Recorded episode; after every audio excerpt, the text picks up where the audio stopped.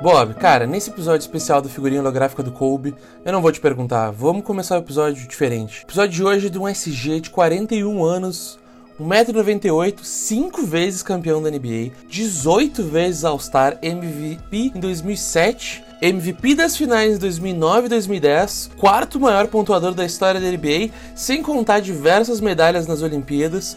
E esse é mais um episódio do podcast Figurinha da NBA, programa de toda semana, eu, Pedro Laguna. E eu, Otávio Vinhas. A gente ajuda vocês a completar o álbum colando uma figurinha de cada vez. Eu nunca achei que a gente um dia fosse fazer um episódio de um jogador que já partiu, porque essa semana o podcast é dedicado ao Kobe Bryant. E para todo mundo deve ser bem óbvio por que, que a gente vai falar do Kobe essa semana, né? É, o Kobe morreu né, faleceu recentemente no acidente de avião, junto com a filha dele, a Diana, enquanto eles estavam indo para um jogo no qual ele ia treinar o time de basquete da filha dele, que tinha 13 anos. É, foi um bagulho assim, bizarro, trágico. Eles estavam de helicóptero, na real, e aí viajando eles tinha muita, muita nuvem, pelo que, pelo que disse os, os do, do acidente. E aí o, o piloto tentou voar abaixo, indo eh, sob as nuvens, e aí ele não conseguiu desviar de uma serra que tinha lá em Los Angeles. E aí ele perdeu visibilidade do que ele estava fazendo acabou perdendo o controle do helicóptero e batendo, assim, um bagulho ridículo. E quando, quando eu saí a notícia, é, é bizarro, porque eu pensei assim, ó, ah, cara, até confirmarem é capaz de não ter sido isso, tá ligado? Porque, sei lá, o Kobe é tão super-herói para mim que, sei lá, era como se ele fosse dar um jeito e pular com a Giana do, do helicóptero, sabe? O cara era eu, Mamba Mentality de verdade. É, foi bizarro, foi um domingo, me pegou totalmente surpresa. Eu não caiu a ficha na hora, eu fui cair a ficha só no final do dia, quando eu comecei a ver os vídeos com a reação de todo mundo, ainda sem entender muito bem o que aconteceu, como é que pode ter acontecido aquele acidente de avião. Foi bastante estranho, cara. Logo o Kobe, de todos os caras, assim, realmente o Kobe não tinha como não ter dado um jeito de escapar daquele helicóptero, sabe? É, e esse é um papo que a gente deve ter ouvido já, todo mundo deve ter ouvido na, na mídia e na imprensa, de todo mundo, porque que o Kobe, o Kobe é foda, o Kobe é muito legal. E a gente queria trazer o que a gente pensa do Kobe também, do, do nosso jeito de, de olhar basquete, e o Kobe é muito mais do que só esse Mamba Mentality, e ele é muito mais também do que só o cara que fez eu gostar de basquete do jeito que eu gosto. Ele é um cara que tem um, um basquete muito legal de acompanhar, que ele sim, ele ter, terminou a carreira no início de uma transição da NBA, onde a NBA estava se formando de um jeito diferente. E do mesmo jeito que a gente pode conversar sobre o que, que é uma geração que veio depois do Jordan, que é a geração do Kobe, a gente precisa conversar sobre a geração que vem depois do Kobe, que é uns caras como essa geração que a gente tá batendo um monte de palma agora, pro LeBron James e pro Wade e pro um monte de gente muito foda, que tinha o Kobe como referência, que queria que o Kobe fosse orgulhoso deles e que, e que tivesse prazer do prazer de, de que o Kobe olhasse pra ti e dissesse, pô, gostei disso que tu fez, hein, pode crer, que legal. Então, pô, tem jogo do Wade, que o Wade meteu uma cesta lá e falou, oh, mano, isso aqui eu fiz Mamba Mentality, sabe? O Kobe era vivo ainda. Então, o que, e o que é mais louco é que o, o acidente do, do Kobe aconteceu logo no fim de semana, onde o LeBron James passou o Kobe no recorde de, de, jogador que mais pontuou na NBA e todo mundo pôde ter a oportunidade naquele fim de semana de bater palma pro Kobe, de dizer o quão lendário ele é e cara, colar a figurinha da NBA do Kobe. Essa, essa figurinha é holográfica, ela é até maiorzinha, assim, porque o Kobe é lenda, com certeza. With the 13th pick in the 1996 NBA Draft, the Charlotte Hornets select Kobe Bryant from Lower Merion High School in Pennsylvania. E é louco falar de um cara lendário que nem o Kobe, mas explicar que ele foi a 13 terceira pick do draft de 96. Um cara tão bom, ele, ele, ele, não foi a primeira, não foi, não foi nem top 5 pick daquele ano, e foi draftado pelo Charlotte Hornets e trocado depois pelo Lakers pelo Vlade Divac, que hoje é GM do Kings, e que foi uma troca que fez bem para todo mundo naquela época, e saiu, cara, muito novo, ele saiu com uma idade que nem dá para entrar mais na NBA, tão novo assim, que ele saiu direto da high school, Tipo, saiu do ensino médio e foi jogar direto na NBA. O Kobe, apesar de. É sempre bom lembrar disso, apesar de ele ter jogado a vida inteira no Los Angeles Lakers, ele foi draftado pelo, por um outro time, pelo Charlotte Hornets, numa troca em que ele, no colégio, ele já era projetado como uma provável futura estrela na NBA Mas ainda existiam muitas dúvidas, era um cara magrelo que dominava jogo de colégio e que fazia uns movimentos meio parecidos meio parecido com os do Michael Jordan. O que, que, será que vai dar esse gurizão? Só que pessoas influentes da NBA uh, fizeram treinos com o Kobe e acreditaram que ele de fato se tornaria uma estrela. E aí o Jerry West, que na época trabalhava no Lakers, ele conseguiu projetar essa troca com o Charlotte Hornets. Então, nas, na época, os olheiros viam ele como, apesar dos 16 anos, bastante maduro para a idade. Ele jogava em todas as posições no basquete do colégio, era bom em todas. Ele tinha um bom chute de três, era um excelente pontuador geral, tanto dentro quanto fora do garrafão. Ele, inclusive, ele pontuava para cima de qualquer um que quisesse jogar contra ele. Ele tinha uma ótima visão de tudo que estava acontecendo em quadra. Especificamente, ele sabia dominar bem os jogos e reproduzia com perfeição melhor do que diversos caras que já estavam na NBA reproduzia movimentos que eram de assinatura do Michael Jordan. E, e tem vídeo depois que de, do Kobe contando como é que foi a ascensão dele pro basquete. E, e uma coisa que desde criança o Kobe nunca foi realmente. A, a, natureza nunca abençoou, não abençoou o Kobe, que nem ela abençoou o LeBron James, o Zion Williamson e eu. o Kobe era um cara mais magro, ele era mais baixo que os outros caras. Ele nunca foi o cara mais alto, nunca foi o cara mais forte, nunca foi o cara mais rápido, nunca foi o cara que teve a maior mão. Ele, ele não era abençoado como muita gente, mas diferente de todo mundo, ele criou um jeito dele de se desenvolver. E aí ele conta que quando ele era criança, ele foi jogar basquete num, numas férias, num campeonato que tinha lá. E na primeira vez que ele foi, primeira vez que ele jogou basquete assim num campeonato, e ele não fez nenhum ponto, e ele foi horroroso. Ele mesmo disse, eu, eu era o pior cara que jogou basquete lá. E no ano seguinte, aí ele foi embora, treinou no ano inteiro, e no ano seguinte ele voltou e já fez sete pontos. E no segundo ano que ele voltou, ele já era o melhor cara do campeonato. E aí, e não é porque, sei lá, porque ele cresceu mais rápido que a galera, mas ele explica que todo mundo treinava quando tu é criança, tu treina lá uh, duas vezes por semana, três vezes por semana que tu treine. Se tu treina todos os dias, no fim das contas, isso acaba acumulando numa experiência que tu tem que a galera não tem. E, e ele disse que essa era a metodologia dele para chegar na NBA depois e tu ter dois, três anos de distância de um cara que entrou na NBA junto contigo, só que tu tem quase três vezes o volume de treino, de prática e de experiência que o cara tem. Ele, ele simplesmente não. ninguém conseguia trabalhar mais que o Kobe. Ele disse, tipo, vocês. Eu, eu tinha como meta que ninguém vai outwork me, sabe?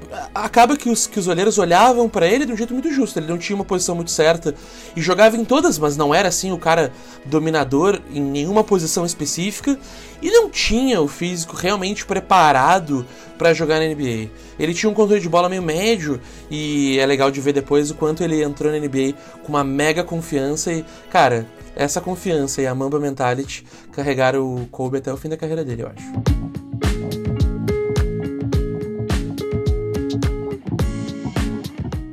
O Lakers já tinha um time bom, com o Nick Van Exel e o Eddie Jones, mas não era bastante, sempre caía pro Jazz. E aí eles foram trocados para a terceira temporada do Kobe e acabaram estruturando um time para dar mais protagonismo para essa, pra essa dupla que era Kobe e Shaq. E aí o Kobe foi votado como starter no All-Star Game de 1998, sendo o All-Star mais novo da história com apenas 19 anos. E o projeto em cima dessa dupla, como todo mundo conhece, acabou sendo um absoluto sucesso. Olhando para trás, eu acho que essa confiança que o Kobe tinha era na verdade mais irresponsabilidade e vontade de querer ser o melhor, assim, bem gurizão mesmo, do que uma confiança construída já com estofo. Não, eu já provei para mim mesmo que eu posso ganhar dos caras e eu vou arremessar na hora decisiva. Não é mais só aquele cara que, não, deixa que eu resolvo, eu resolvo, vai lá, ele chuta e vamos ver o que acontece. Eu não consigo imaginar que de fato era uma confiança, mas ele simplesmente não tinha ainda a dimensão do que, que era a NBA para sequer sentir o tamanho da pressão que de fato deveria existir para um cara que estava na posição que ele estava quando ele deu aqueles airball, airballs contra o Jazz. E devia ser uma coisa muito louca até pro Kobe, porque ele sabia que ele não era tão forte quanto a galera, mas ele abaixava a cabeça, treinava e treinava e treinava, e ele realmente estava melhorando, ele realmente estava conseguindo jogar basquete, mas não devia ser fácil. Quando ele estava no colégio, ele disse que sonhava que um dia ia poder jogar contra o Michael Jordan, que ele era muito fã do Michael Jordan, mesmo que essa relação de rivalidade que ele mesmo criou com o Michael Jordan, é porque o cara era fã, e ele gostava muito, ele conta uma história de que no primeiro jogo dele contra o Michael Jordan, o Michael Jordan foi atacar em cima dele, aí o Michael Jordan se virou de costas assim, aí o Kobe foi defender o Michael Jordan no post, o Michael Jordan de costas. Aí o Michael Jordan se vira, sai correndo, gira e enterra. Tipo, com certeza o Kobe cagou na defesa, o Michael Jordan pontua em cima do Kobe, e aí os dois estão voltando pra defesa, assim, estão voltando com o ataque, o, o Lakers no ataque, aí o Michael Jordan olha pro Kobe e fala, pessoalmente é bem mais rápido, né? Porque ele era essa criança, ele era um guri na NBA, só que tem um negócio, o projeto do Lakers era muito forte e o Shaq não era MVP por acaso. Ele foi provavelmente um dos jogadores mais dominadores desde que eu nasci. A gente fala do Yannis sendo muito foda e sendo meio que um Shaquille O'Neal, porque o Shaquille O'Neal era o Shaquille O'Neal por completo, ele dominava todo o jogo. Era jogar a bola lá pro Shaquille O'Neal e ele ia enterrar em cima de quem tu fizesse. Ele era mais alto, mais forte, tinha a mão maior do que de todo mundo, sabia pegar a bola, sabia tocar a bola, sabia se encaixar no esquema ofensivo que o Lakers estava desenvolvendo. Ele realmente era imparável. E o Shaq ele tinha ido pro Lakers depois de ter chegado na final com o Orlando Magic, em, né, em uma, aliás, na final do leste, num ano que ele perdeu pro próprio Bulls do Michael Jordan. E naqueles anos em que o Lakers passou ali de 96, 97 até 2000, o Lakers não decolou de fato, estava sendo uma grande decepção pro Shaq. O cenário só mudou com a chegada do Phil Jackson para a temporada de 99-2000, que aí ele implantou um sistema diferente para o time e aí a dupla Kobe Shaq realmente mostrou o quão dominante ela poderia ser na NBA, apesar de que o Kobe ele, ele tava com 20, 21, o que não importou muito, o Shaq ele de fato ele destruía, ele passava por cima de qualquer pessoa que quisesse se meter uh, entre naquele espaço que fica entre o Shaq e a cesta, não tinha muito o que fazer. Se ele queria passar por cima de qualquer outro cara que fosse, sem ajuda, ele ia passar por cima. A única alternativa era fazer falta e torcer pro Shaq errar os lance livre, que ele constantemente errava, mas que não era uma estratégia muito boa, não era raro, inclusive, o, o pivô adversário acabar sendo expulso por cometer seis, seis faltas. E isso acabou dando certo. Por três anos, o Lakers foi campeão da NBA em 2000, 2001 e 2002. Até que aí no ano de 2003 o time acabou não dando certo, a temporada do Lakers não deu certo, o Shaq teve uma lesão, o time não encontrou o ritmo ideal. E numa série contra o Spurs, o um dos jogadores que o Lakers tinha como coadjuvante, Rick Fox, não jogou e o Robert Horry, também outro coadjuvante importante, não jogou nada durante a série inteira. E aí que na real, uh, naquele ano de 2004 foi quando ficou realmente exposto que apesar da dominância da dupla Kobe Shaq, que talvez fossem naquela altura os dois melhores jogadores de toda a NBA, ou pelo menos top 3, com ali com Tim Duncan no meio deles, eh, era uma dupla que jogava fora de sintonia com o resto do time e que eles já não se davam tão bem assim para justificar que só eles os dois poderiam ganhar de qualquer outro adversário. É, eu acho que a gente vai acabar falando exclusivamente disso daqui a pouco, mas assim, ó, aqueles últimos times do Lakers, o que tinha de basquete acontecendo em quadra, tinha de escândalo rolando ao mesmo tempo fora de quadra e treta, e um falando mal do outro na imprensa. E eles ainda entravam em jogo e ainda jogavam, ainda passavam pro outro, ainda tinha ponte aérea do Kobe pro Shaq. Uh, até no ano que eles foram campeões, em 2002, tem um, um, um lance bonito de ver, mas que depois eles mesmos tiveram que explicar o que estava acontecendo, que o Kobe passa, faz uma ponte aérea pro Shaq e depois, quando eles são campeões, o Kobe vem correndo e pula no colo do cheque, assim. E, e, e, foi meio que uma, uma coisa do Kobe se mostrando naquela hora, mas o clima entre os dois realmente não deu certo. E em 2004, o Lakers tenta montar um time com algumas outras super estrelas, chamando Gary Payton e Karl Malone, super relevantes na época, e monta um time só de super estrela mesmo, que já era o Kobe, o Shaq, Gary Payton, Karl Malone. Eu me lembro que no, no jogar com esse time no 2K, na época eu jogava só NBA Live, era um absurdo, era um time bom demais demais. Só que na real o time foi um desastre. Esses times de super estrelas que, que o Lakers sempre tentou montar junto com o Kobe nunca encaixou realmente. Foram poucos os bons momentos, apesar disso com dificuldade. Até chegaram na final, mas depois foram dominados pelo Pistons. E daí para lá o Lakers só desandou.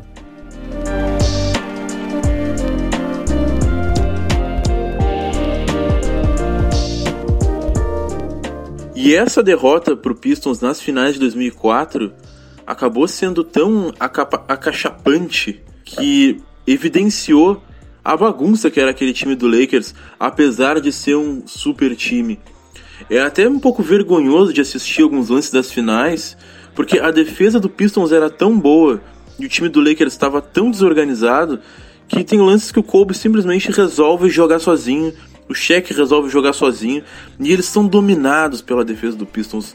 O Ben Wallace, em alguns lances, destrói o Shaq. O Kobe é destruído pelo Rip Hamilton, pelo Tayshaun Prince, jogadores do Pistons. E aí acabou que depois daquela derrota, aí a situação ficou insustentável de vez e o Shaquille O'Neal exigiu ser trocado. E tinha altas histórias na época se o Shaquille O'Neal ia ser trocado, se o Kobe ia ser trocado. Todo mundo sabia que mudança ia ter que acontecer. E na real eles já não tinham uma relação próxima, apesar do mega sucesso que eles tinham.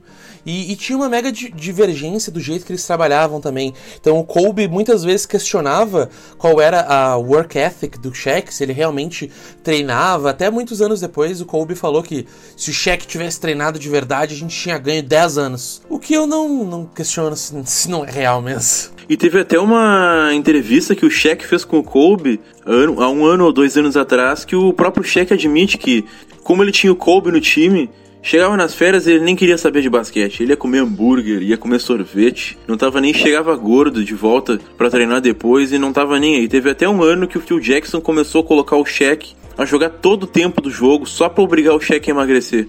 Ô, mano, imagina tu mandar o teu cara jogar toda noite 81 jogos, 82 jogos, só pra ele poder fazer algum tipo de cardio tá ligado? O único cardio que o Shaq fazia era em quadra. É bizarro. Eu, eu, eu, admito que eu acho que muito desse papo do, do Shaq aí, na real, é meio puxa-saquismo do Kobe para ter um jeito de pedir desculpa pelo como ele agiu naquela época. Eu não acho que naquela época ele pensava, ah, eu tenho Kobe no time, eu vou, eu vou ser slacker. Eu acho que o Shaq sempre foi meio slacker mesmo. Ele conta do como que foi a relação deles na, na no ano anterior um ano, dois anos antes deles irem pro Lakers, que eles perderam a final do, do leste lá no Magic. E ele conta que eles tinham recém ganhado a semifinal do leste contra o vencedor que ficou em primeiro lugar. E ele pensou: quer saber? Ah, é nós então. O Bucks agora vai ser uma barbada. E aí eles foram lá e tomaram um pau na final do leste, entregaram a final do leste, depois do Shaq ter feito a maior festa da vida dele uh, antes de ter ido jogar. E eu acho que o Shaq era meio que esse cara mesmo, tá ligado? Ele era meio, meio preguiçosão, jogava do jeito dele. Não deve ser fácil também tu ser fisicamente superior a todo mundo, sabe? Tu, tu não tem muita motivação para ah, quer saber? Eu vou treinar aqui pra me manter em forma. Pô, tu tem que ter um psicológico muito equilibrado para não deixar isso tomar conta. E eu acho que o Shaq era um cara que deixava tomar conta. Então isso devia frustrar muito o Kobe, porque o Kobe não tinha esse privilégio. O Kobe não podia chegar e não treinar, e chegar meio atrasado nos treinos, e não chegar cedo, e não ficar treinando arremesso, e bola de três, e fade away. Se o Kobe não fizesse isso, o ano seguinte ele estava obsoleto. E o ponto mais baixo desse episódio todo, do Kobe do Shaq, foi uma acusação de estupro do Kobe e onde uma, num caso onde o Kobe se envolveu com essa guria num hotel e aí acabou virando um grande escândalo na imprensa norte-americana. E durante todo esse escândalo o Kobe falou publicamente que ele deveria ter feito como o Shaq costumava fazer, que era pagar ou dar presente e depois se relacionar com outras mulheres para poder comprar o silêncio delas e não correr o risco de ser acusado injustamente como ele alega ter sido. Uh, até hoje a gente não tem muito claro, a gente fez a nossa investigação aqui minuciosa antes de gravar o episódio, a gente não tem muito claro o que, aconteceu, mas muito menos o que, tem do Shaq, mas o Kobe fala que o Shaq e, e, é bizarro, porque ele fala do nada pra imprensa. Ele envolve o nome do cheque na história, que nem tem cheque em nenhum pedaço da história.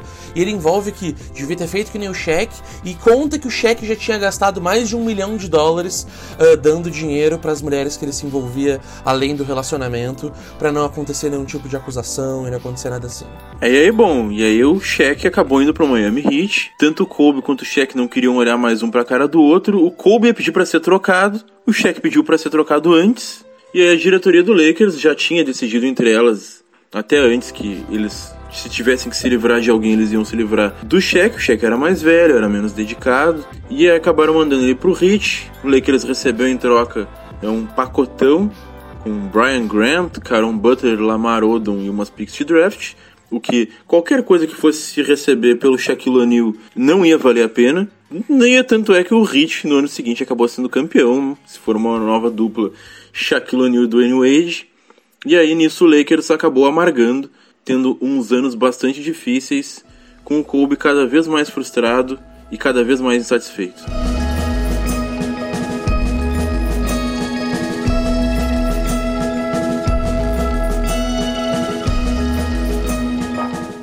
E esse foi um dos pontos mais baixos da carreira do Kobe. Era meio que a época pós, depois de ter sido resolvido o processo dele, onde ele foi inocentado, eles acabaram encerrando o processo com um acordo fora do, do tribunal.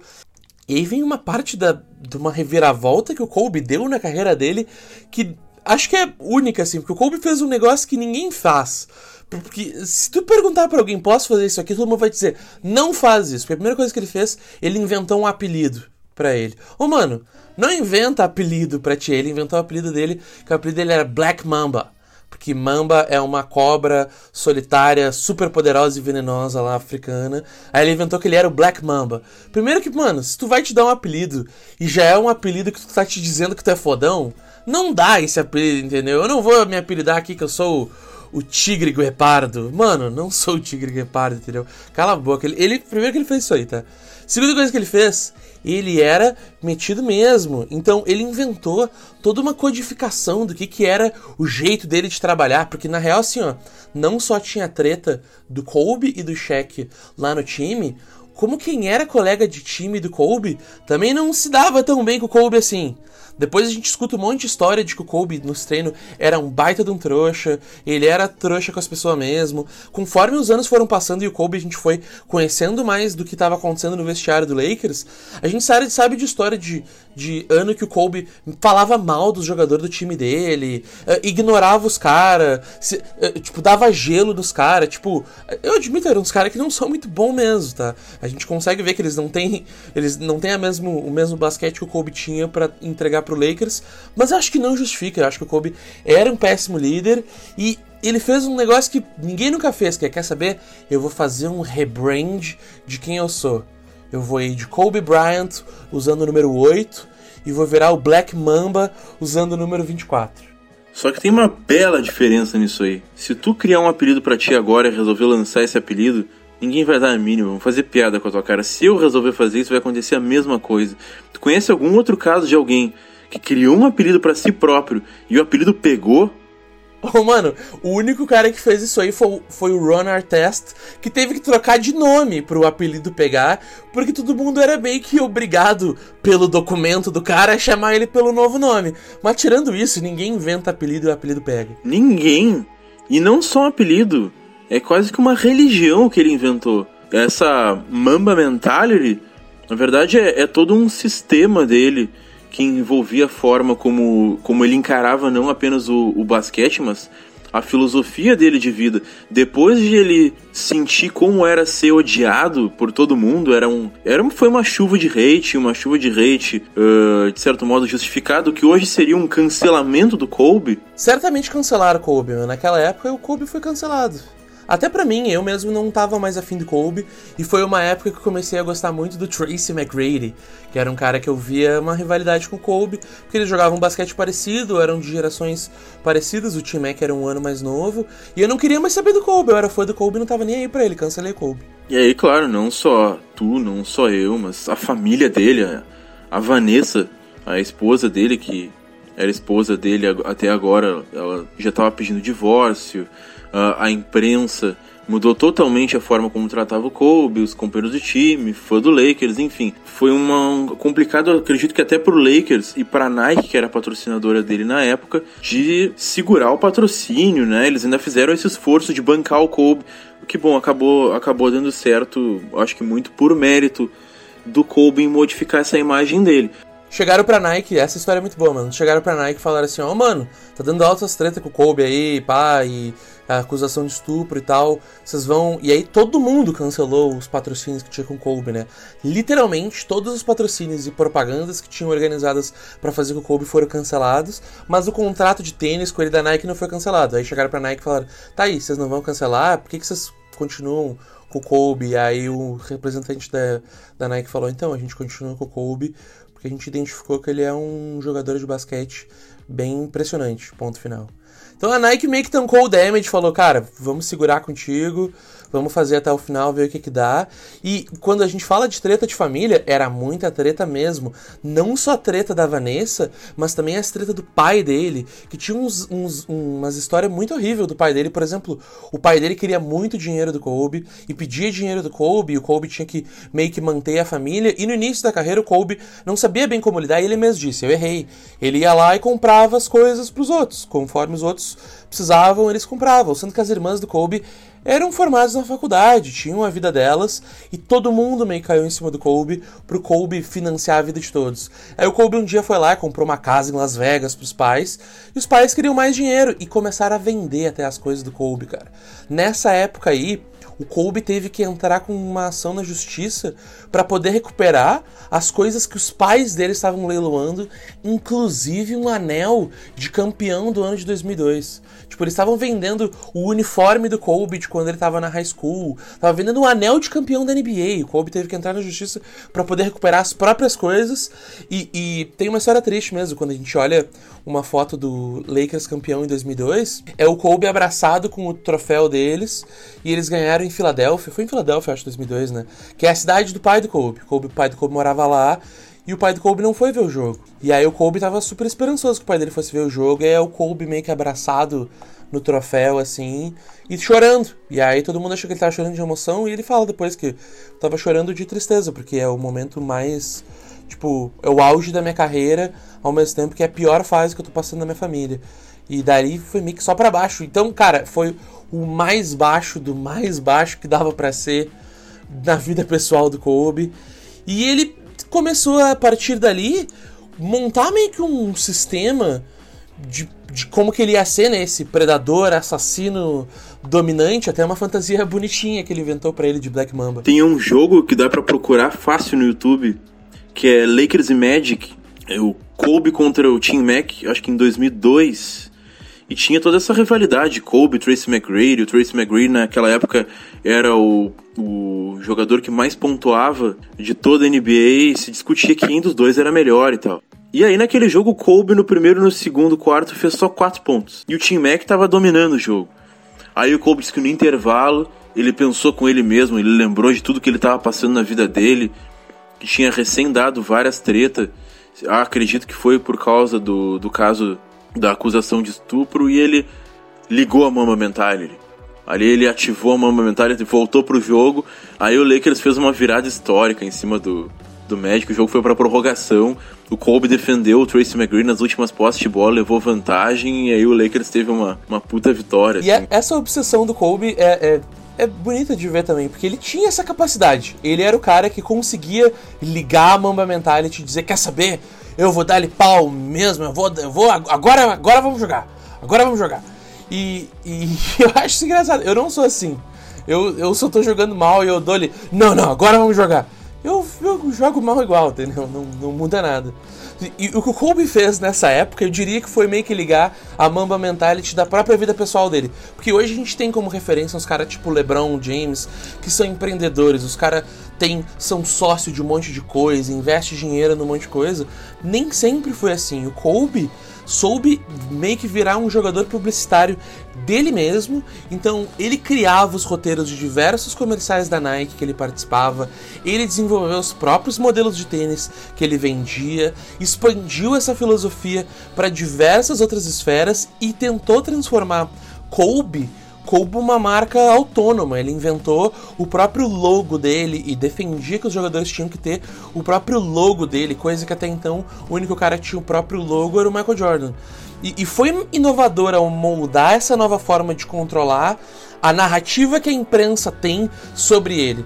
Se antes ele era até meio burro de usar a imprensa para desabafar e falar mal do cheque e, e, deixava a imprensa tomar conta dele, de dizer que ele era fominha, que ele era egoísta, que ele era só o Robin, o cheque era o Batman, ele começou a tentar trocar essa visão falar bem menos com a imprensa e tentar o máximo possível passar a imagem de que ele era é, é, essa, essa dureza dele era só um modelo de trabalho duro, sucesso na NBA e aí acabou virando depois meio que um paizão da nova geração do basquete, assim.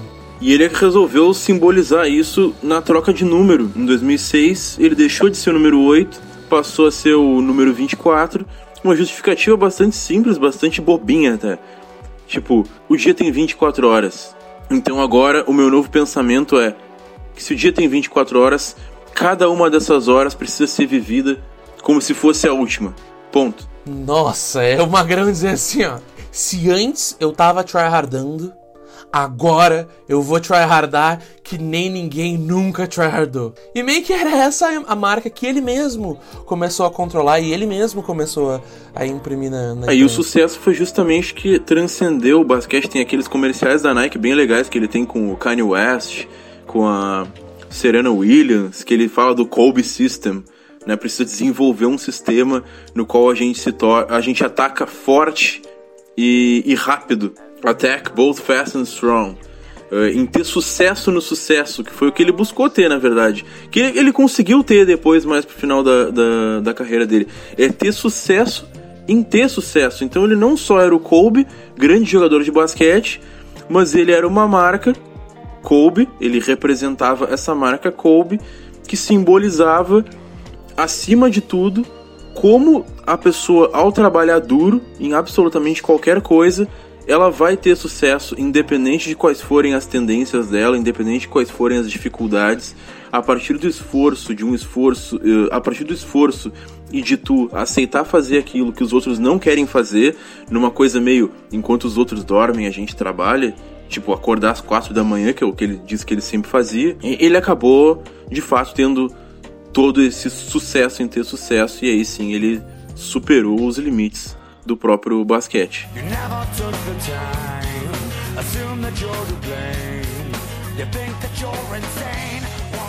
Eu tenho um negócio, né? Ao mesmo tempo que ele criou essa persona para ele de Mamba Mentality, uh, quem tava indo bem era o Shaq, quem foi campeão depois dele, depois de sair do Lakers, era o Shaq. Então imagina tu ser o Kobe, tu acabou de criar essa mega persona de pessoa bem-sucedida e sucesso em cima do sucesso, mas o Lakers não ia tão bem assim, na real o time do Lakers era horroroso. Por muitos anos, com a saída do Shaq, o time do Lakers era muito horrível mesmo. Ele errou em muitas trocas e acabou draftando mal e pegando algumas, alguns caras que se machucaram, que vem até o ponto de um dia o, o, o time do Lakers era tão ruim. E outra, era um time muito ruim mas o Lakers sempre. O Lakers é time de ser campeão. O Lakers não entra em modo de reconstrução. Então todo ano era o Lakers indo para playoff, tentando dar um, dar um gás. O, o, o Kobe com sequências de assim, ó, quatro jogos seguidos fazendo 50 pontos na mesma semana. Até que chegou um ponto onde um dia o Kobe chegou e fez 81 pontos em um jogo. E não é tipo esse jogo do James Harden que ele faz 60 pontos e aí o time ganha de 130 a 90. Não, não, não. O Kobe fez 81 pontos, senão o time não ia ganhar. Ele fez 81 pontos porque tinha que fazer 81 pontos. E, e se criou uma baita hype para mim, pelo menos, de será que o Kobe vai conseguir realizar essa Mamba Mentality dele? Porque beleza, o papo tá massa, eu, eu vou ganhar o sucesso em cima do sucesso, mas o Lakers não ganhava nada, o Lakers não conseguia nada. E até que depois de muitos anos de amargura, em 2007, o Lakers consegue finalmente uma grande troca, trazendo Paul Gasol pro time.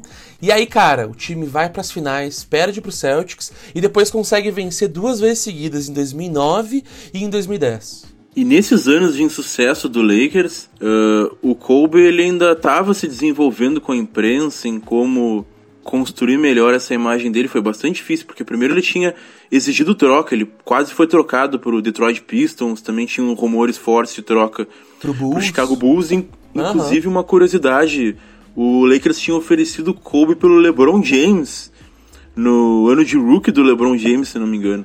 Imagina. Eu trocava. Mas. e ele destruía às vezes os jogadores. Eu lembro que teve um vídeo que vazou dele falando mal do Andrew Bynum, quando o Andrew Bynum tinha 17, 18 anos, porque o Lakers não quis trocar ele pelo Jason Kidd. Então ele tava com essa urgência de o Shaq ganhou um título, eu preciso ganhar um título também. Até que aí, bom, Lakers, a diretoria do Lakers finalmente conseguiu é, uma troca, algumas trocas na verdade, conseguiu adquirir o Paul Gasol, o Trevor Ariza, que também foi super importante, o Lakers ganhou esses dois campeonatos. E o projeto era de seguir é, ganhando títulos, independente se mantinha ou não mantinha o time. Tanto é que mesmo depois de o Lakers ter vencido o campeonato, o Lakers acertou uma super troca em que ele ia pegar o Chris Paul no auge da carreira, quando ele jogava ainda pelo Hornets, e ia assinar com o Dwight Howard, vindo de free agent. Claro que para isso eles iam acabar uh, deixando o Paul Gasol e o Andrew Bynum, porém era um super time que o Lakers ia ficar com Kobe, Chris Paul e Dwight Howard. Porém, aí a própria NBA acabou vetando essa troca, uma troca que ia ser boa pro Hornets. O Hornets estava sem dono, e aí por estar sem dono, quem estava tomando as decisões era o comissário da NBA. O comissário da NBA, como a gente explicou bem, inclusive no episódio sobre o Adam Silver, ele representa os interesses de todos os donos da NBA. Eles acabaram, não, a gente não quer ver o Lakers tão bom assim, senão eles vão ganhar da gente. Veta essa troca aí.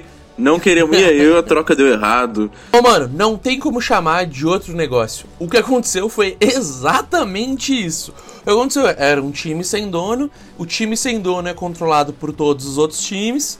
Todos os outros times disseram que não. E aí não rolou a troca. Tanto que a justificativa na época foi uma justificativa que virou meme. Todo mundo ficou brincando o que, que queria dizer isso aí. O comissário da NBA, quando perguntaram para ele por que, que não, ele respondeu que é por razões de basquete por razões de basquete. É, esse era o motivo. A, a, gente não ia trocar isso aí por razões de basquete. Eu venho a interpretar razões de basquete como, tipo, vai estragar o jogo. Entendeu? Vai estragar o jogo. Se o Lakers ficar assim, vai estragar o jogo. Então, a gente não quer estragar o jogo. E aí o Lakers tentou montar um novo time. Que aí era com Steve Nash ao invés do Chris Paul o Steve Nash, o Howard, o Kobe, o Gasol e o Artest, com o Mike D'Antoni, que era o técnico do, do, do, Suns, que hoje é o técnico do Rockets. E aí meio que o Kobe se machuca nos playoffs, o Nash já não estava jogando mais tudo isso no fim de carreira com os problemas nas costas. E o Lakers é varrido pelo Spurs, e aquele time foi meio que um desastre, foi o último ano do Kobe jogando fisicamente inteiro, mas tem um negócio. Depois de ser campeão com o Gasol, ele mesmo disse que ele já tinha alcançado tudo que ele queria que era ter um título a mais que o Shaq. É, mas ele não tinha de fato descansado. Ele todo ano ele, obviamente, ele, ele queria ganhar porque ele queria também alcançar o Michael Jordan. Só que aquele ano do Lakers, naquele super time, apesar de aquele super time Nash, Howard, Kobe, Gasol ter sido um desastre, foi um excelente ano individual do Kobe. Aquele jogo que ele faz uma virada absurda contra o Raptors, acertando vários arremessos forçados, é, foi lá em 2012, 2013. E eu acho até que um dos motivos que ele acabou se machucando gravemente foi porque no esquema do, do Mike D'Antoni, os jogadores eles acabam ficando muitos minutos em quadra. E, e acho que isso acabou uh, complicando. O Kobe teve lesões sérias no joelho, depois no tendão de Aquiles. E aí acabou, de modo forçado, se encaminhando para um final de carreira que foi frustrante aí, não só para o Kobe, mas para todos aqueles que acompanhavam a NBA.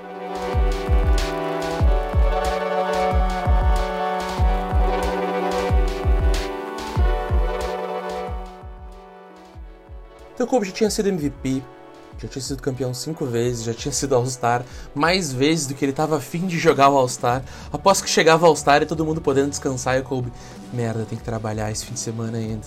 E cara, no fim de carreira o Kobe ainda tentava de todas as formas jogar em altíssimo rendimento físico. Ele, ele, realmente tentou de tudo, ele tentou de tudo ao ponto que ele jogou com o dedo quebrado. A galera dizia o dedinho dele não fazia nada e ele jogava com a porra do dedo quebrado. Eu me lembro uma vez que saiu uma notícia de que o Kobe no verão ia fazer a cirurgia. E aí eu.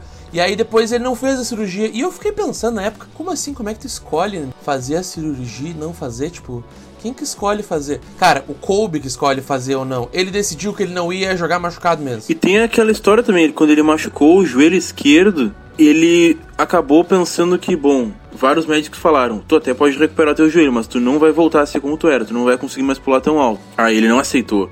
Aí ele ficou sabendo de um procedimento experimental que estavam fazendo na Alemanha, que ele reconstituía os joelhos dentro do próprio sangue.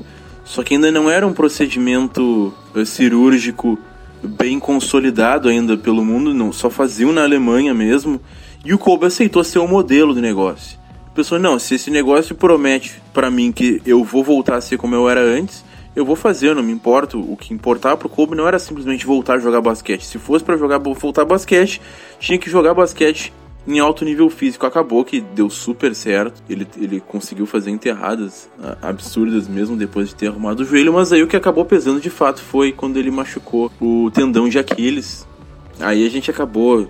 Em razão disso, teve uma temporada que ele ficou só seis jogos, só jogou seis jogos. E aí, esses últimos três anos da carreira dele ficaram marcados por ele ficar mais tempo fora de quadra do que dentro de quadra. No jogo que ele machucou o tendão de Aquiles, só pra gente ter uma ideia do que, que 24 significava pro Kobe, que cada um dos segundos do ataque do teu time ia ser vivido como se fosse o último, que o Kobe machucou o tendão de Aquiles, caiu no chão, Tá? E na NBA eles têm uma prática que não é assim no futebol. Quando tu te machuca, tu, ah, tu meio que dá um jeito de ir pro vestiário, né? No futebol não vem o carrinho, vem a maca e para do teu lado, assim. Na NBA não, se o cara tá bem, ele vai caminhando, vai tranquilo caminhando até o vestiário, ou teus amigos te ajudam. Cara, o Kobe machucou o tendão de Aquiles e marcaram falta. E o Lakers estava no bônus. Então eram dois lances livres pro Lakers. E quem tem que arremessar é quem sofreu a falta, senão tu perde os lances livres o Kobe entra em quadra. E, e não, e, e, falando assim, parece que era tipo jogo 13 de playoff, né? Não, não era. Era jogo da temporada. O, o Kobe entra em quadra, mancando com o tendão de Aquiles rompido. Entra em quadra mancando, pisando no pé dele. Os repórteres perguntaram como é que ele se sentiu. Ele disse que parecia que não tinha amortecimento no pé dele e ele tava pisando direto na lata. E eu fiquei, meu Deus! Ele entra em quadra, vai até a linha de lance livre devagarinho, quica a bola, remessa o primeiro e faz, remessa o segundo faz, tempo, sai de quadra, ele vai mancando de volta pro vestiário, com o tendão de Aquiles rompido, mano.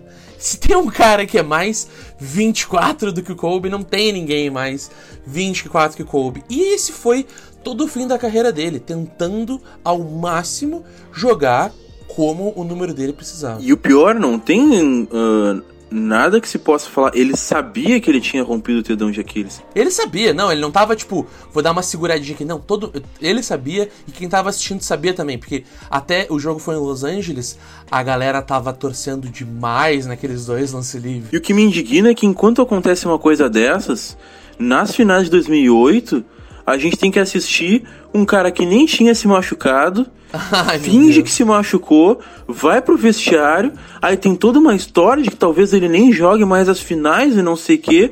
Aí ele começa a fingir que tá jogando no sacrifício, com inclusive uma bicicleta do lado da quadra, e aí vem correndo e todo um rock balboa, vai lá, joga, joga bem e o Celtics acaba ganhando uh, as finais. Para quem não sabe, isso foi o que o Paul Pierce fez nas finais de 2008, que ele fingiu que tinha se machucado. Oh, mano, tem uma história depois que o Paul Pierce confirma que ele tava com dor de barriga. Tava com caganeira, cara. Ele tava com ele caganeira mal, no meio velho. do jogo. Precisava parar.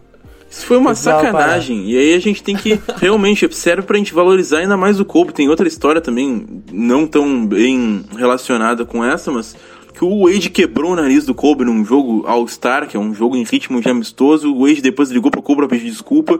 E o Kobe, cara, eu adorei, eu adorei. A gente se vê daqui a duas semanas. Falou. Pim.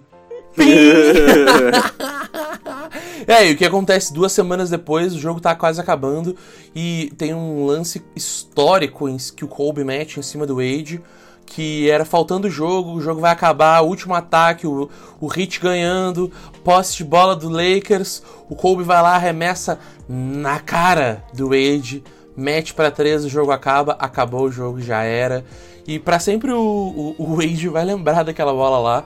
E ele mencionou muitas vezes, até um tempo depois, quando no ano que o Wade assim, se aposentar, o Wade mete uma bolinha dessa e ele disse, cara, foi aqui, eu tô. Eu me redimi, eu me redimi. Porque, cara, era assim jogar com o Kobe.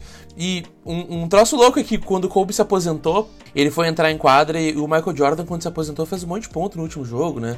E aí ele fez um, fez um jogo 3 super estrela. E aí, quando o Kobe foi entrar em quadra no último jogo dele, o Shaq falou pra ele: Ô, oh, mano, faz 50 pontos pra gente aí. E no último jogo da carreira do Kobe, ele fez 60 pontos, velho já cansado. Tu olhava no último quarto, o Kobe já não tinha mais jogo. E que nem a gente disse, o Kobe sabia ativar o modo Mamba Mentality. Começou aquele jogo, o Kobe errava tudo. Ele não fazia uma cesta, ele errou tudo. E ele volta e mexe toda a cesta. E não só isso. Não é como se o Jazz estivesse tentando dar moleza pro Kobe. Não, não, foi um jogo parelhinho. O, o Kobe tinha que ganhar o jogo mesmo. E pelo menos conseguiu. Terminou a carreira dele num jogo de 60 jogos, 60 pontos, uma vitória escreveu uma carta de despedida da NBA. A carta dele virou um filme que ganhou um Oscar. E daí o Kobe começou a virar um outro Mamba Mentality.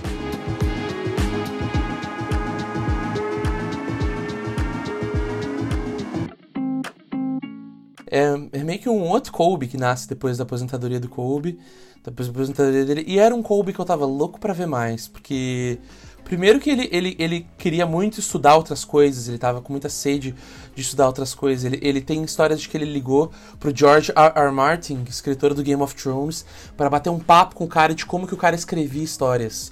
Tipo, é, é, esse era o nível de nerdice do Colby, assim, ele gostava de bater um papo com as pessoas e ele começou o empreendimento dele de escrever histórias para criança na ESPN. Ele tinha um dos programas na ESPN muito legal de análise de basquete, análise de alto nível mesmo. Era um tipo de análise que ninguém conseguia fazer de jogadores específicos. E a carta que ele escreveu para se aposentar acabou ganhando o Oscar de melhor filme, melhor curta de animação. Porque foi porra, na, ninguém menos do que John Williams fazendo a trilha sonora e foi animado pelo desenhista da Pequena Sereia, mano. É tipo um time estacado de verdade. Eu acho que alguns contatos que ele conseguiu lá em Los Angeles certamente ajudaram ele a fazer o time dar mais certo. E o cara ganha um Oscar e vira meio que paizão ele não só era pai agora das filhas dele que ele começou a treinar, mas também era paizão da galera da NBA. Tem uma história para mim que eu tava muito ansioso para ver, que saiu uma história tipo, o Luka Doncic agora esse ano tava jogando e do nada um cara começou a xingar ele em esloveno. E aí ele começou, ele, ele tava, foi arremessar de três e um cara começou a xingar ele em esloveno. E ele não tava entendendo que, quem tava xingando ele em esloveno. Ele olha para trás, era o Kobe. O Kobe praticou umas falas em esloveno para poder xingar o Luka Doncic, para poder cumprimentar o Luka Doncic, dar um abraço no cara e dizer: "E aí, mano, tô vendo teu jogo". E a, e a Didi, que é a filha do Kobe, tava junto, se rachou de rir quando o Luka Doncic se vira com uma cara de meio que: "Que porra é essa? Quem que tá me xingando?" Ah, é tu, Kobe. E aí, Kobe, beleza? É, cara, e esse era o Kobe. Sempre ele tem um, uma forma inusitada de, de abordar as pessoas e, e sempre mostrando o quanto quando ele vai fazer uma coisa, ele quer fazer aquela coisa diferente. Pode não ser, às vezes, o melhor resultado possível, mas ele sempre quer se destacar em absolutamente tudo que ele faz. Ele não aceitou fazer um filme, esse primeiro filme dele, sem se envolver com as melhores pessoas que ele conhecia para trabalhar junto e para já ter uma projeção absurda. É inacreditável. O primeiro projeto que ele se envolve, que ele lança, ele vai lá e ganha um Oscar. Então, ele realmente ele não só é, como marca, mas na prática mesmo, uh, ele vai ser lembrado uh, por mim, pelo menos, e acredito que por praticamente todo mundo, como alguém que conseguia atingir um nível de excelência naquilo que ele fazia. Então a gente tá todo mundo aqui há quase uma hora esperando por essa hora e eu queria saber de ti, Bob. A pergunta mais difícil desse episódio é: quem é o Kobe para ti? Tentando resumir, ele é aquele cara que não tem medo de errar. É aquele cara que assume o que ele quer e que ele vai fazer o que ele acha que ele tem que fazer para conseguir o que ele quer e não importa se ele tá confiante, se ele não tá confiante, ele vai simplesmente fechar os olhos e, e vai em cima daquilo que, que ele quer. Eu acho que isso foi o que marcou ele uh, durante a carreira dele, incluindo os momentos de sucesso e de insucesso. É, para mim parecido, eu tenho sentimentos bem misturados assim com o Kobe, porque quando eu era criança eu achava que era assim que tu tinha que ser, né? Se tu queria ser bom, tu tinha que ter a Mamba Mentality. Tu tinha que te botar para treinar, acordar antes de todo mundo, e aquele grind, aquele hustle, que até tá na moda hoje em dia, e meio que morrendo de moda, graças a Deus, de é, vou acordar antes de todo mundo e eu vou fazer mais que os outros, e vocês não vão trampar mais do que eu. E, e eu exigi isso de mim, até eu vejo eu como criança, quando eu comecei a crescer, eu comecei a me desenvolver e virar adolescente, eu, eu era meio arrogante e eu tinha absorvido um pouco dessa arrogância me inspirando em cara como Kobe, que ele não tinha vergonha de dizer que ele era bom no negócio, se ele se dedicava no negócio, ele dizia que tu não podia ter vergonha de dizer que tu era bom e saber que tu era bom, entender que tu era bom e te tratar como tu era bom. E aí conforme eu fui crescendo, eu via que o, o nível de exigência que o Kobe tinha com ele mesmo, eu nunca consegui alcançar. E eu, eu me lembro que eu comecei a me afastar um pouco do Kobe, e, e quanto mais velho eu fui ficando, mais eu fui vendo que parte daquela obsessão que o Kobe tinha de treinar muitas horas, de terminar um jogo e ele errou um arremesso num lugar da quadra, e aí diz que a galera do, do ginásio teve que ficar esperando o Kobe terminar de treinar para poder fechar o ginásio, porque o Kobe continuou no ginásio, mesmo depois de jogar por mais três horas treinando o mesmo arremesso que ele errou. Eu comecei a interpretar esse tipo de coisa não mais como um ato hero heróico, mas como um jeito de se torturar, como um jeito de se fazer mal. E, e, e, eu não me identificava mais com isso. Eu comecei a curtir mais uns caras que eram mais de boas com eles mesmos, que eram mais relax, que treinavam o que tinha que treinar, mas também tinham um senso de liderança mais aberto. Os caras mais gente boa mesmo. E um troço que a gente tem que bater palma, por mais obsessivo que o Kobe fosse, ele sabia ser obsessivo no fim das contas pelo bem dele. Ele podia ter o jeito dele de se torturar, ter o jeito dele de se fazer mal, mas diferente de mim que quando eu me torturava eu fazia para me sabotar, ele fazia para crescer. É, até onde se vê, porque olhando assim de uma forma bem desmistificada, porque eu também compartilho dessas críticas ao Kobe, ele podia estar tendo sucesso no basquete, mas talvez ele estivesse se sabotando em outras áreas da vida dele que a gente não sabe. É, então eu, eu acho que a obsessão, quando a gente se fala em obsessão, é muito complicado fazer como o Kobe fazia nesse sentido, de tratar a obsessão como algo positivo. A obsessão, na verdade, ela pode te levar a algumas conquistas, mas ela ela surge, o princípio dela não vem de uma emoção positiva, mas quase como uma reação negativa a algo. Eu pelo menos vejo dessa forma, aquela coisa dele de treinar depois dos jogos era muito mais sobre ele não aceitar os erros naturais que ele, como qualquer outro jogador de basquete, cometeria, do que simplesmente em tentar ser melhor. Ele mesmo acabou, e aí é que eu acho que tá uma coisa legal do Kobe, que eu até conheci um pouco melhor, que ele mesmo admitiu recentemente que mais pro final da carreira dele ele percebeu que não adiantava de nada fazer esses treinos obsessivos depois dos jogos, em que não adiantaria, que ele não ia corrigir o arremesso que ele errou, ou que então não adiantava ele dormir quatro horas na noite, que era de fato mais importante ele dormir e recuperar o corpo dele do que tentar treinar o máximo possível. Para mim, pelo menos na, na relação que eu tive com a imagem do Kobe na minha vida, eu acabei adotando um pouco mais o que eu vejo do LeBron. O LeBron por ser um cara mais relax, ele era conseguia ser mais criativo na quadra, sem controlar tanto as ações. Ele pensava em fazer a jogada certa e vamos ver o que, que resulta na jogada certa. O Kobe não, o Kobe era se eu tenho mais chance de acertar que o outro cara, eu vou pegar a bola e vou dar o arremesso que eu tiver que dar. Eu acho que se eu tenho o, controle, eu preciso, ou melhor, eu preciso ter o controle, independente seja possível ou não, para que eu ganhe o jogo. E era, e era uma lógica meio furada, né? Era uma lógica meio Cara, eu sou o dobro de melhor que esse cara aqui da minha esquerda. E esse cara aqui da minha esquerda é uma merda. Eu arremessando a bola, mesmo que eu erre, é melhor eu arremessando e ter uma chance de acertar do que esse horroroso arremessar aqui. E, e, e isso me fez muito mal como, como criança, assim, querendo ser fã do Kobe. Eu, eu internalizei isso um pouco e com certeza era meio fominha, porque eu também pensava, cara, eu sou, quer saber, se eu sou melhor que os outros, eu vou fazer a bola. E eu nem era tão melhor assim, eu era uma merda. Mas eu, eu incorporei uma Mamba Mentality para mim. E depois que o Kobe faleceu, eu fui olhar uns vídeos dele, assim. E uns quantos vídeos que o Kobe tava vendendo essa obsessão dele como uma coisa boa para as crianças. E eram uns vídeos para criança mesmo. Uns quantos vídeos dele tinham uns. Eu já tinha deixado o Pedro do passado já mais maduro e machucado com ter comprado essa ideia de obsessão aí eu já tinha deixado dislike no vídeo, eu já tinha visto o vídeo e botado que eu não, que eu não gostava. Aí eu pensei se eu trocava isso depois, eu pensei, não, quer saber? Isso não é legal mesmo, Kobe, eu não, eu não concordo contigo nisso aí.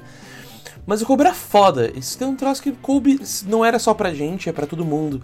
Ele era foda. A gente tava antes de começar o episódio discutindo sobre o que, que é um episódio do Kobe, né? O Kobe é maior do que temas que tangem, ah, se o Big Man ainda é relevante, então vamos conversar do Kevin Love. Ah, será que qual é o papel da bola de 13 e o James Harden? O Kobe é muito maior do que isso. O Kobe é uma lenda do basquete, é uma lenda do esporte, e não é qualquer pessoa que quando vem a falecer repentinamente consegue parar um país que nem o Kobe fez. E eu acho muito legal desse processo de amadurecimento que aconteceu comigo, aconteceu contigo também. E a gente poder falar sobre tudo isso, poder reconhecer toda essa importância do Kobe, entendendo que nem tudo é bom. Eu não acho também que o conteúdo que ele criou para criança seja um conteúdo é, saudável para uma criança assistir, tentar pensar e adotar essa filosofia dele. Eu não acho que seja dessa forma, mas ao mesmo tempo isso não tira os méritos que o Kobe teve no basquete e para a vida dele, inclusive sendo um cara super inovador na publicidade, na comunicação, na forma como um jogador uh, produz, não só um jogador, mas como qualquer pessoa pode produzir a carreira dela. Se tem um episódio do Kobe, o episódio do Kobe é sobre isso, né? Sobre como um jogador pode vir a transcender ser jogador, virar muito mais do que só um jogador da NBA, porque tem caras que se falecessem, eu não acho que iam parar um país do mesmo jeito como o Kobe. A gente deu o exemplo mais cedo do Tim Duncan. O Tim Duncan talvez teve uma carreira de basquete tão ou mais relevante que a carreira do Kobe. Ele, junto com o Kobe, está sendo indicado ao Hall da Fama da NBA, ou já faz parte, na verdade, do Hall da Fama da NBA. E tem muitos Hall da Fama da NBA que não tem o nome que o Kobe tem, não conseguiram um sucesso fora de quadra que o Kobe conseguiu, não conseguiram um reconhecimento fora de quadra que o Kobe conseguiu, que acabou se tornando diferente do Michael Jordan, que sozinho levou, junto com interesses da NBA, o sucesso da NBA para cima e cresceu com isso.